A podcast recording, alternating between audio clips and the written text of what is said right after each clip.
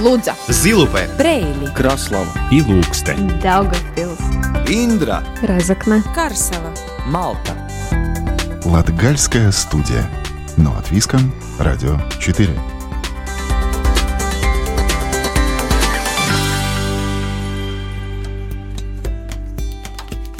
Добрый день! В эфире Латвийского радио 4 Латгальская студия. У микрофона Сергей Кузнецов. И в октябре мы продолжаем рассказывать о сакральном наследии Латгалии. В предыдущих программах успели поговорить о значении понятия «сакральное наследие», а также узнать, как реставрируют иконы. Побывали в православном храме в Лудзе и рассказали о лютеранских кирхах на левом берегу Даугавы. А сегодня побываем в Даугавпилсе и разберемся, что такое церковная горка, а также отправимся снова на левый берег Даугавы, на этот раз в Элерню, где местный костел отметил юбилей 370 лет. И также неотъемлемая часть латгальской студии «История с музыкой». Латгальская студия. Но от Виском. Радио 4.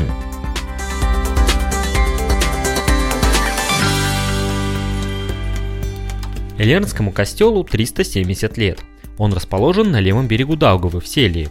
Жители таких местечек, как Яунборны, Салиены, Элерня, хранят культурное и сакральное наследие, оставленное им предками, которые называли себя селами. Элернский костел Вознесения Христа – одно из них. Это уникальный храм построили лютеране, но отдали его католикам. И все подробности в репортаже Ларисы Кирилловой. Селия есть такой уголок в Латвии. На административной карте страны он не обозначен, но жители Даугавпилского края, проживающие в Таборе, Яунборне, Муравке, Элерне, очень хорошо знают, о чем идет речь. История селов уходит в глубь веков и там же исчезает. В современных документах такой народности нигде не значится. Но жители юго-востока Латвии по-прежнему гордо называют себя селами и бережно хранят культурное сакральное наследие, оставленное им предками. Эллинский костел Вознесения Христа – одно из них. Он является связующим звеном между прошлым, настоящим и будущим. И в этом году прихожане отмечают 370 лет со дня основания своего храма. Это уникальный костел с уникальной историей. И сегодня он главный герой нашего субботнего репортажа.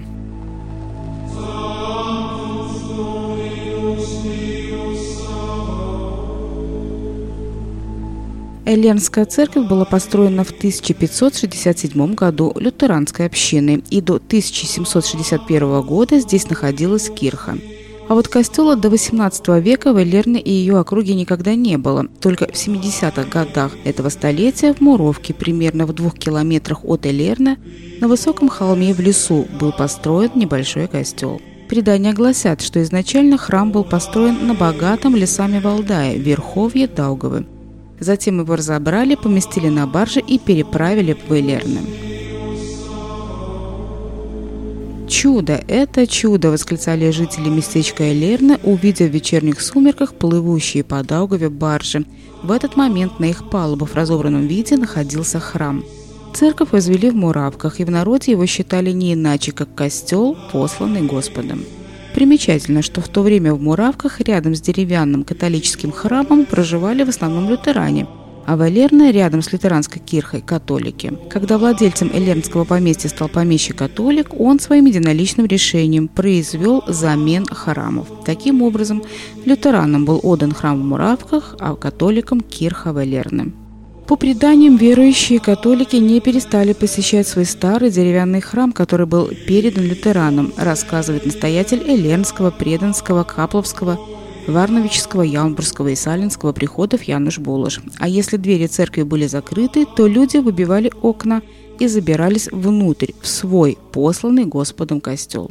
В результате старый деревянный католический храм был разрушен, и на его месте в 1819 году лютеранская община возвела новую сикельскую каменную лютеранскую кирху. Нигде в Латвии не было бы, чтобы поменялись бы храмами. Ну, подумайте, да, чтобы поменяться храмами. Правда, в 1900, около 40-х годов, то есть где-то в 1935 году лютеране немножко писали в лютеранских газетах, что это несправедливо, что они назад хотели отобрать даже. Было такое, да-да, было. С тех пор минуло 370 лет, и сегодня как такового поселка Элерна нет. Так что спустя три столетия белоснежный Элернский костел Вознесения Христа возвышается над округой, где некогда кипела жизнь. И тем не менее, все дороги сели ведут человека в храм Божий.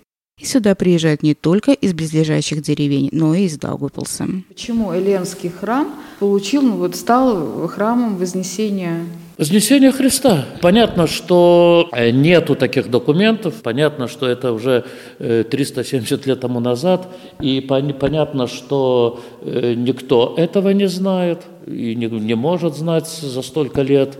Но только мы знаем, что когда освящается костел, то титул дает епископ в основном. Была кирха, теперь костел есть что-то общее. Вот. Э, осталось ли что-то от... Э... Ну, самое первое понятно. Э, остался крест, амбон под проповеди. Это значит, что всегда был амбон, где проповеди говорят, это был, да.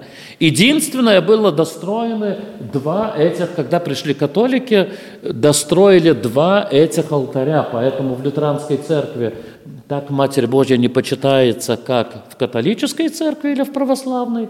Поэтому мы видим, что были эти два алтаря достроены. Второе – это где мы стоим посередине костела, допустим, да, здесь были двери, которые открывались, подвал, и было э, захоронение под костелом. Были похоронены местные фундаторы, которые принимали участие денежно, чтобы построить этот храм, их родственники и так далее.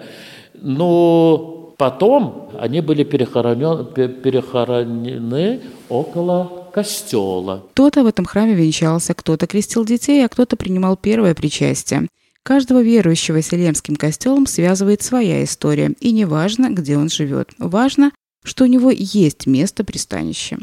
Жизнь Анны Красовской с Ильерским костелом связана на протяжении уже 66 лет. Сюда ее когда-то привели родители, а спустя годы сюда же она привела своих детей. Я родилась здесь, как мне говорили родители, первый раз я участвовала, вот когда вокруг костела идет на Пасху крестный ход. Я участвовала в крестном ходе, мне было два года. Меня отец нес на плечах, ну вот вы видели, где я живу.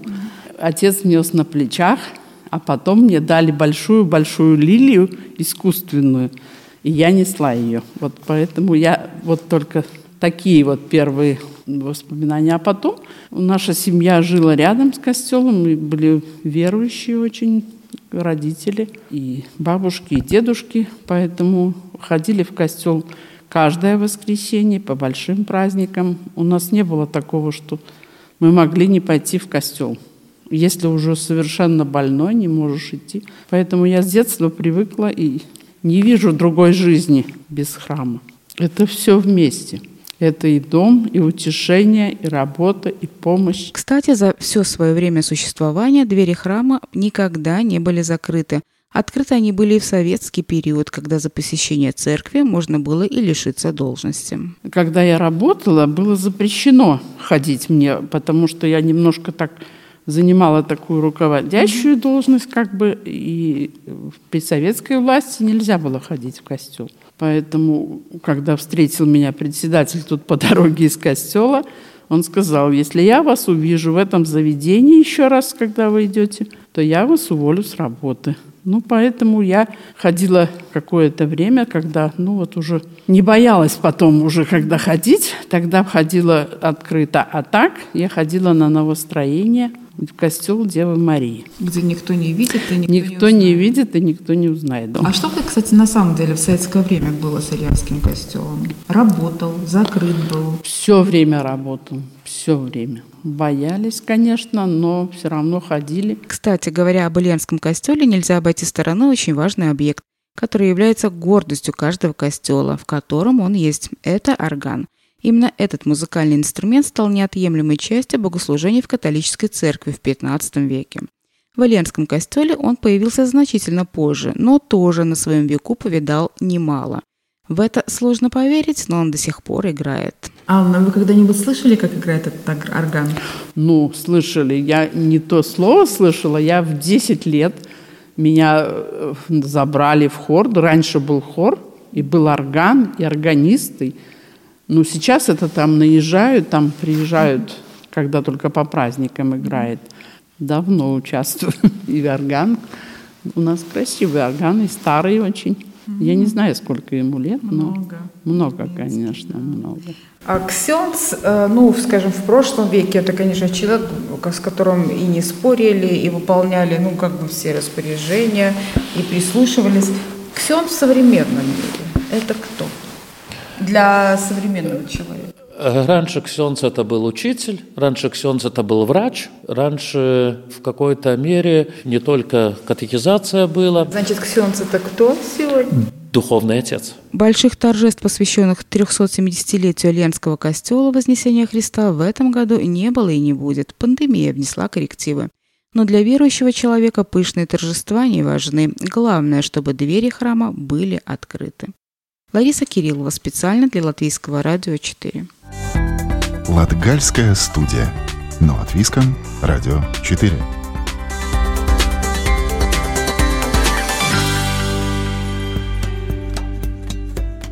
А теперь побываем в Даугавпилсе, город, где представлены все храмы христианских конфессий.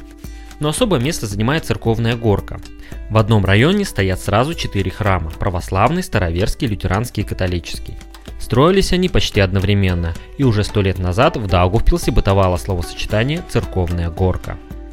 О церковной горке, а также о деревянном храме и гарнизонных кладбищах сегодня поговорим с главным специалистом истории Даугавпилского краеведческого и художественного музея Галиной Веревочниковой. Галина, добрый день. Добрый день. Сакральное наследие в Даугавпилсе, ну, вот в историческом контексте, как бы вы э, характеризовали? В нашем городе довольно большое количество э, христианских храмов. Э, прежде всего у нас пять католических храмов, шесть старообрядческих и семь православных храмов. То есть наше богатство и украшение нашего города вот являются эти храмы одним из э, старейших храмов, к сожалению, у нас э, он отсутствует, который был, который погиб в годы Второй мировой войны. Это был храм, э, построен еще иезуитами на территории нашей Динабургской крепости. К сожалению, этого старейшего храма у нас нету. И основная часть храмов нашего города, они построены во второй половине XIX века. В принципе, их создание шло вот вторая половина 19 века, да, на, да. на рубеже веков. С формированием вместе с нашим городом, вместе с формированием исторического центра города и э, новых районов, которые появлялись в 19 веке с, с ростом города, с развитием железнодорожного транспорта, э, границы города изменяются, город становится более активным, торговым, по плану 1865 года, утвержденному царем, появляется новый микрорайон в нашем городе, новое строение. И вот там появляются уже на рубеже конца 19-го, начала 20 века э, наши все знаменитые существующие ныне храмы, которые дали название такому уникальному месту нашего города, как Церковная горка. Э, на Церковной горке у нас мы имеем четыре храма разных конфессий. Это католический храм Девы Марии, это лютеранская кирха, это Борисоглебский собор и Старообрядческая церковь Никольская. И удивительно, насколько я правильно помню, они строились плюс-минус практически в один, в один временной период. Да. Храм Борисоглебский и э, Святой Девы Марии, они построены вообще в один год, в 1905 году. Э, вначале был в июне освящен э, Брисоглебский собор, а в ноябре осветили костел Девы Марии. Лютеранская кирха была построена в 1893 году, то есть она как бы задала тон на горке, оказалась первой, да, а затем появляются вот эти храмы. Чуть позже, начиная с 1908 года, закладывается Никольский храм, но в связи с, с разными историческими событиями войны, э, Первой мировой войной в том числе, и разными проблемами, храм был построен, э, не закончен и построен уже совершенно полностью так, как он выглядит сейчас, к 1928 году. Как объясните, что вот практически в одно время, в одном месте строятся храмы совершенно разных конфессий? Это связано именно с тем, что наш э, исторический центр города, города э, к этому времени был практически полностью застроен. И в нем существовало два храма – православный и католический. Численность жителей города в этот период очень быстро растет. И вот эти э, два храма в центре города и храм, который был в крепости, они просто не вмещали всех молящихся. И поэтому э, было решено, что нужно э, строить новые храмы, потому что э, по плану 1865 года да, начинает строиться новый большой промышленный и городской район, новое строение с большим количеством жителей, как всегда, многонациональный. Да? Этим отличается наш город. Не только в, в плане национальности, но и вероисповеданий. Поэтому вот основные религиозные конфессии, которые селились на новом, новом районе нашего города, они строили для себя же. Каждая конфессия была представлена в городе вот да, в этом Да, абсолютно каждая конфессия была представлена. Ну вот Борисоглебский собор следует э, отметить, что он строился, ну как бы не гражданским храмом, да, а как военной церковью, потому что в городе был э, очень большой гарнизон военный, и тот храм, который был в крепости, он не вмещал всех молящихся, да, и, и поэтому уже в 1900 году э, издается указ о том, что строят новые церкви, и городская дума выделяет место для строительства нового храма который получил название святых Бориса и Глеба. Тут, наверное, надо такое уточнение, точнее, разъяснение внести, чтобы человеку уже века 21 понять, почему такое очень пристальное внимание а, религиозным объектам придается в тот период времени. То есть тогда религия ну, имела большее значение, чем религия, сейчас. Религия была э, на государственном уровне, да, прежде всего. Ну, конечно, православие. В этот период э, царские власти поддерживают и католическую веру и оказывают ну, благожелательность и другим вероисповеданиям. И, наверное, вот в этом особенность нашей церковной горки. А, Галина, а вы не в курсе, когда появился сам термин «церковная горка»? Сейчас мы так к нему привыкли, называем, и все понимают, о чем речь. А когда он сформировался вот в таком, даже, не знаю, историческом или туристическом контексте? Ну, вы знаете, это звучание появилось, наверное, все-таки уже где-то в 20-30-х годах. Больше стали говорить о том, что это церковная горка. Впечатляла людей вот эта э, красота э, церквей, которые были видны из исторического центра города, ведь прекрасно открывался вид на э, купола церквей, на башни католического храма ну, наверное, просто производившее на людей впечатление, но в самом деле ведь это самое возвышенное место в нашем городе. Мы привыкли к этому названию, оно как-то очень прижилось и, наверное, красиво в самом деле выглядит, особенно сейчас вечером, когда э, установлена подсветка на всех храмах. Они в самом деле божественно выглядят, особенно после того, как еще и Борисоглебский собор стал золотоглавый, то в самом деле это красиво и интересно. А туристы, которые приезжают к нам в город, очень удивлены, что так близко э, между собой, буквально на одной улице, да, находятся эти храмы, и насколько они красивы и интересно построены.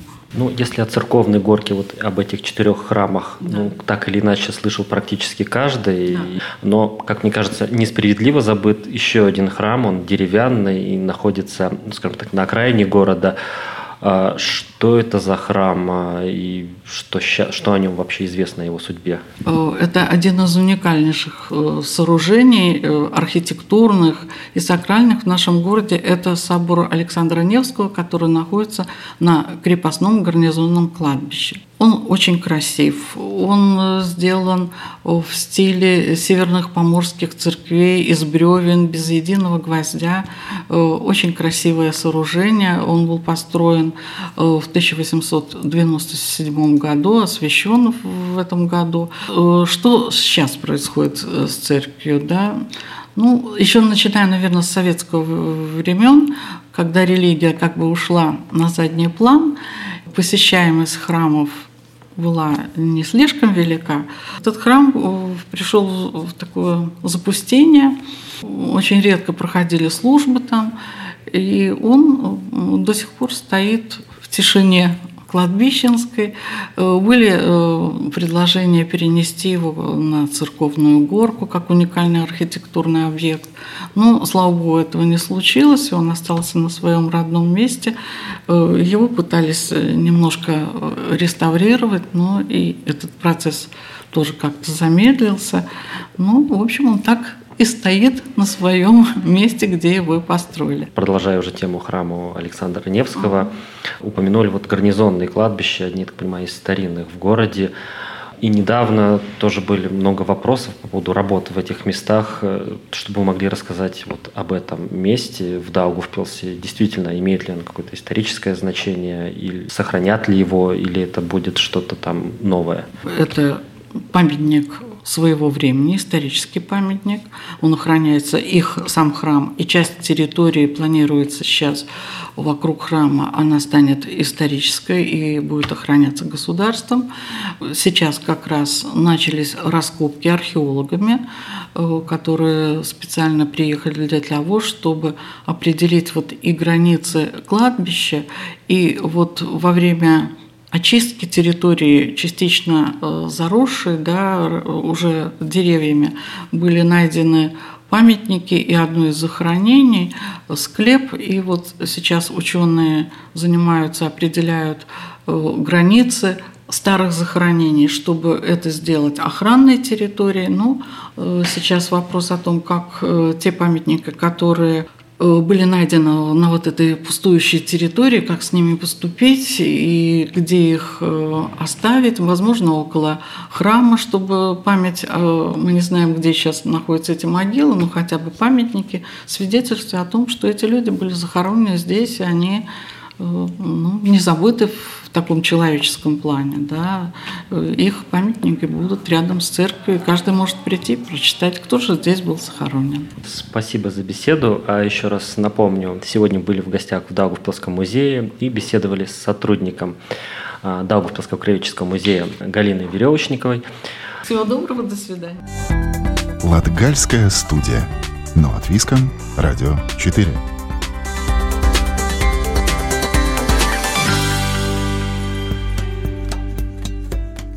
В исторической рубрике мы сегодня поговорим о платьях. В Музее счастья в Индре есть коллекция платьев.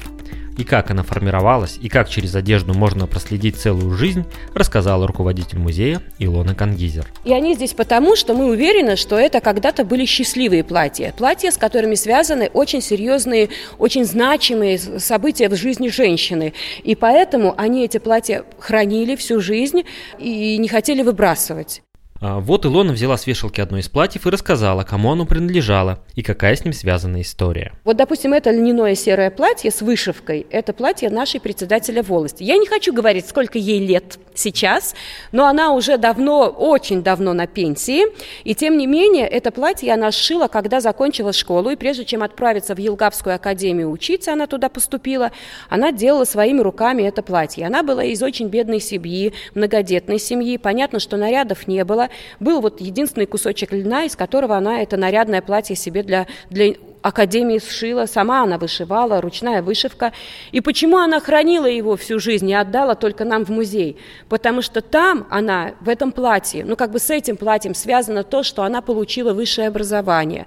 Она как бы в этом платье начала новую жизнь. И мы знаем, что там она встретила своего мужа, Вестура, да, с которым более 50 лет счастливо прожила, живет в браке. А вот еще одна история. Крестьянин купил землю, на котором стоял старый дом, и который он планировал снести. Но перед этим позвал сотрудников музея, вдруг какие-то вещи будут интересны. Когда мы туда пришли, мы открыли шкаф и поразились, потому что там висела настоящая большая, огромная коллекция старинных платьев. А вот фасоны 60-х, там 70 ну, в основном 60-х годов. И как выяснилось, дело в том, что хозяйка сама еще жива. Ей более 80 лет, она живет в пансионате. И когда вот более 10 лет назад она продавала этот дом, и соседка рассказала, что хозяйка сделала только одну вещь. Она перестирала все свои девичьи платья и повесила назад в шкаф. И вот сейчас они украшают наш музей. Они очень хорошего качества, они в прекрасном состоянии. Владелица платьев родом из Беларуси, а когда вышла замуж, переехала в Латвию. Во время войны их семья очень пострадала, там все сгорело, и они жили в землянке. И когда она переехала в Латвию, у нее появились, ну, как бы деньги, на которые она могла купить себе какую-то ткань и вот сшить какие-то наряды. И, наверное, вот эта недосягаемость в прошлом, и, наконец-то, вот это она получила, она очень ценила, что слишком дорого, большая была разница до и после. Эти платья 60-х не обошли вниманием иностранные гости. И у нас были гости из Австрии. Они сказали, что в Европе сейчас очень популярны винтажные платья. И если мы хотим что-то продать, вот за каждое можем просить больше, чем 2000 евро. А вот еще неожиданные экземпляры. Это два платья директора ресторана из Екатеринбурга. Они такие очень кокетливые, да, очень прозрачные, но надо учитывать, что в то время в моде были комбинации, и поэтому вот такие платья полупрозрачные специально сжились, чтобы под низ одеть очень дефицитную и очень дорогую комбинацию. Ну, вот это вот как бы конец 60-х, начало 70-х. Это вот типичные 70-е, когда на шее завязывалась такая, ну, как бы в стиле рококо такой бантик. В музее счастья висит не один десяток платьев, и за каждым из них стоит своя история жизни. Когда-то они приносили счастье их владелицам, а сегодня они радуют всех неравнодушных к ретро-моде посетителей. На этом Латгальская студия прощается с вами до следующей субботы. Сегодня над созданием передачи работали Лариса Кириллова, у микрофона был Сергей Кузнецов, продюсер программы Карина Важная. Слушайте нас каждую неделю в субботу после 11 часовых новостей, а повтор можно услышать в четверг в 20.10. Архив всех выпусков Латгальской студии находится на сайте Латвийского радио 4. До новых встреч! Лудза, Зилупе, Брейли, Краслава и Ilūkste, Daugavpils, Индра, Разокна, Карсела, Малта. Латгальская студия. Но от Виска, Радио 4.